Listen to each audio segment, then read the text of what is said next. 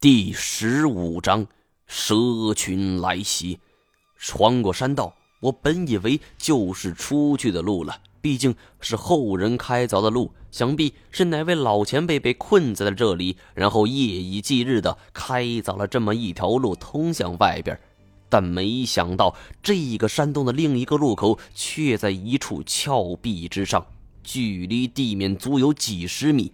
而地面上有一口直径长达百米、深不见底的井，从井口到距离我们头顶上百米的穹顶，密密麻麻的全是神像，一层摞一层，而每一层都是用各个神佛的坐骑隔开。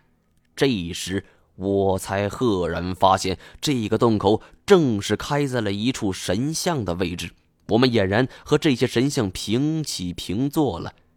这一个洞口的高低宽度与神像所处的位置分毫不差。现在我再也不敢说这位前辈手艺不行了。扫一眼这么多神像，足以令密集恐惧症患者当场窒息了。而且每一座神像都是宝相庄严，慈目低垂。不过，那眼神似乎哪里不对，我生怕自己看错了，使劲揉了揉眼睛。没错，这些神像都在盯着我们俩看，这也太诡异了吧！进庙烧香，我见过的神像也不少呢，还从来没有过这种感觉呢。所有的神像都是活的，盯着你看。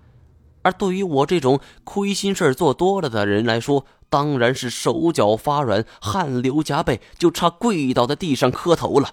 并非是我迷信，像我这号人求神拜佛的多了去了。人都是这样，做点好事生怕神佛不知道，而做点坏事又生怕神佛知道。想一想，这也太难为神佛他老人家了。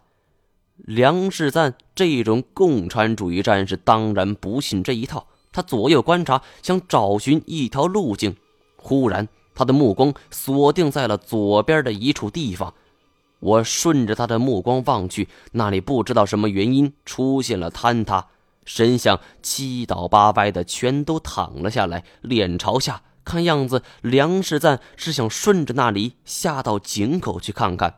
我们所处的位置与井口呈九十度直角状态，而如果我们从这边往下爬，危险指数肯定很高。梁世赞跃跃欲试，峭壁上全是神像。着力点是不愁的，而不要说他了，就是我也能爬过去。就这样，我俩一前一后，像是两只螃蟹，扒着神像挪动四肢。经过了一番看似容易，实则凶险的移动之后，我们顺着坍塌的斜坡，顺利下到了井边。从上边的位置看，距离太远，看不清楚井的造型。走近后才发现，这样大规模的工程绝不是边陲小国可以造出来的。宽达百米的井口全都镶嵌了青铜浮雕，尽管同时期的青铜早已经被铁器取代，但用作装饰的话，还是可以彰显雍容华贵。仔细观察后，我发现了一些情况：井口的青铜浮雕并非是用作装饰用的。而是一些叙事壁画，我忽然觉得其中或许可以找到一些线索。这里的壁画和祭祀区的不同，那里讲的是平民百姓，这里则是皇帝本人。从壁画上看，他从出生到登基波澜不惊，我就不做赘叙了。而主要是他登基之后，从壁画上看，那时候。这一位皇帝还很年轻，也就是十几二十岁吧。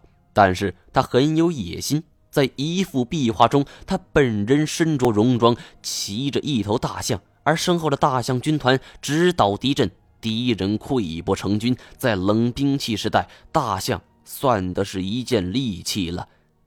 开疆扩土后，皇帝坐在了宝座上，接受各国来朝。而接下来的一幅画。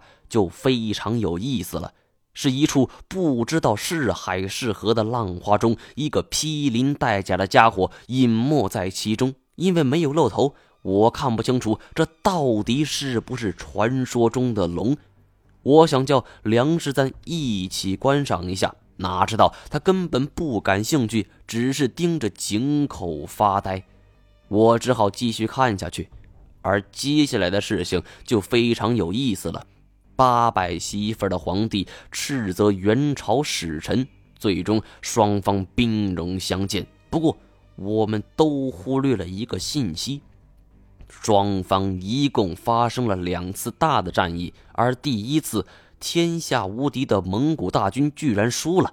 从壁画上倒戈的帅字旗来看，似乎统兵之将姓刘。我暗称道：“姓刘，刘相也是姓刘的，两者难道有什么关系吗？”最后一幅壁画是第二次战役后，八百媳妇亡国在即，皇帝郁郁寡欢。而王公大臣则把他的棺椁放进了这一口深井。这幅画怎么似曾相识呢？我忽然想起来，祭祀区我看过一幅类似的壁画。难道那幅画的意思是修建皇陵吗？墓葬方面，我的知识功底几乎为零。可我也知道，就算皇帝再重要，可也没必要埋得这么深吧。我望着黑黝黝的井口，有点犯怵，说：“老梁，皇帝老儿可就在下边，咱们总不能从这里找出路吧？”对于死去了几百年的人，我是充满了忌讳的。梁世赞打开背包，开始结绳。我先下去看看，必要时会给你信号。没有探明情况就敢贸然下井，这孩子胆儿也忒大了。我想要阻止他，他却反问我一句：“你愿意一辈子待在这儿？”我不说话了，只能看着梁世赞用登山绳绑上了一座结实的神像，然后他顺着登山绳晃晃悠悠的下去了。开始的时候还能够看见他的手电光，而过不了多久就完全消失不见了。我站在井口大喊了两声，没有人回应。我心想：“我操！”老子不会又落单了，而想到这里，我就有点后悔了，怎么就没跟他一块下去呢？而想到这里，我手电筒四处扫射，想看看有没有其他办法出去。而这时候，我发现了诡异的一幕：所有的神像都变了样子，身子依旧是人的身子，但是头却换成了蛇头。这种蛇头十分诡异，头上长着一只向前弯的角，猩红的眼球，毒牙探出，心子上似乎还冒着寒气儿。所有的蛇神像都在盯着我，甚至我都听到了嘶嘶的声音。我对蛇算是比较熟悉的，但像这个种类的蛇，我似乎从来没有接触过。但是很快我就明白了。这不是幻象，也不是雕像，这些蛇是真实存在的，因为它们很快就游了下来，朝着我的方向疾走。我惊恐之余，才发现神像居然是中空的，这些蛇全都蜷居在神像里边，而这些神像随着八百媳妇皇帝的下葬就立在这里了。难道说那时候它里边就有蛇了吗？几百年了，这些蛇不吃不喝是怎么过来的？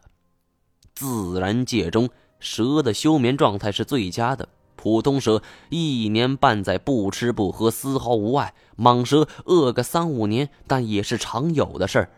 但要说这些怪异的蛇能活几百年，这就有点天方夜谭了吧？随着一部分蛇的复苏，余下的神像相继裂开。成千条蛇像是瀑布似的从峭壁上挂下来，青黑色的鳞片在手电光的照射下反射着光线，一股蛇身上特有的腥臭味在空气中弥漫开来。糟了，老梁！我赶紧看向登山绳固定的那座神像，外壳已经出现了裂纹，并且逐渐扩大。登山绳开始了剧烈的摇晃，随着咯噔一声，神像彻底裂开了，一条独角蛇从里边游了出来。我赶紧跑几步，一把就抓住了登山绳，用巨大的拉力却将我直接拽到了井边。我猝不及防，肋部狠狠地撞到了青铜浮雕，伴随着一阵剧痛，我怀疑是不是肋骨撞断了。蛇群距离我的脚边不足百步了，我使出浑身力量拉住登山绳，五十步，三十步，这些蛇我从来没见过，但我知道它们绝非善类。在这种不同寻常的环境中，以这么诡异的方式出场，想一想就觉得心中发寒。最终，一条蛇率先到达了我的脚边，上半身弓起，做出了攻击状态。先下手为强，我不等他出招，直接飞起一脚。幸亏我有先见之明，穿的防蛇靴，就算它快如闪电，也咬不穿这种鞋。整条蛇整个身子就弹起，远远飞出，跌落在了潮水般的蛇群之中。可惜没有防蛇衣、防蛇裤，与其被奇蛇咬死，还不如死得轰轰烈烈。我跃上了青铜浮雕，大喝一声：“老梁，老子来了！”纵身一跃，就落进了深不见底的井中。摔死不过痛一下，中了蛇毒却如同受大刑，死就死得干净。没想到伴随着自由落体，扑通一声，我掉进了一条河水之中。因为高度太高了，我刚感受到刺骨的河水，就呛进了几大口水，差点没淹死。而当我浮上水面的时候，却游不动，因为河水很急，非常的湍急，其中还夹杂着石块和杂草。河水不断的钻进我的嘴巴和鼻孔，这一瞬间，我仿佛要窒息了。眼前的局面称得上是真正的随波逐流，身体完全不受控制，被巨大的水流冲击着，在河道内左右撞击，前胸后背不停的承受着重击，我的大脑一片空白。这种情况下能活下来，就算是奇迹了。而突然，一块磨盘大小的石头被河水裹夹着，就朝我这边冲了过来。我已经被撞得七荤八素，一丁点力气都没有，只是出于本能的抬起了右手。巨石结结实实的撞了上来，一阵剧痛，只觉得自己的手臂被扭转了方向，接着胸口也挨上了这一下。刚呼吸了没几口，一个浪头袭来，我又被淹没了。嗓子一甜，猩红的血液吐出，混在了黑色的水里，耳边嗡嗡作响，我的头都要炸了。我放弃了最后的抵抗，本来想的是摔死，现在看来得淹死了。渐渐的，我眼前的画面越来越模糊，整个人昏死了过去。不知道过了多长时间。我觉得头痛欲裂，勉强睁开眼睛，看到自己趴在一处浅滩上，半拉身子泡在水里。我双手撑地，想要站起来，右臂却传来了一阵钻心的剧痛。原来右臂已经扭曲变形，折掉了。而这一下动作又牵动了伤口，伴随着哇哇吐出的黑水，还有鲜血。我不敢再有大动作了，只能是靠着左臂的力量，慢慢的挪上了岸边，躺在地上，擦拭着嘴角的鲜血。右臂折了，内脏也受伤，食肉蟒造成的小伤的大都忽略不计。背包不知道飘到哪儿了，没食物，没水，没装备，看来这里就是我的人生终点站了。想一想，自己做了那么多坏事，死后能和八百媳妇的皇帝小儿比邻而居，也算是老天爷的照顾了。而就在我胡思乱想的时候，忽然水面有动静。我庆幸绑在手腕上的手电筒没有掉，急忙照过去一看，水面出现了一道倒三角形的波纹。虽然河水乌黑，但还是看到下边有一道影子朝着这边方向就游了过来，速度快得惊人。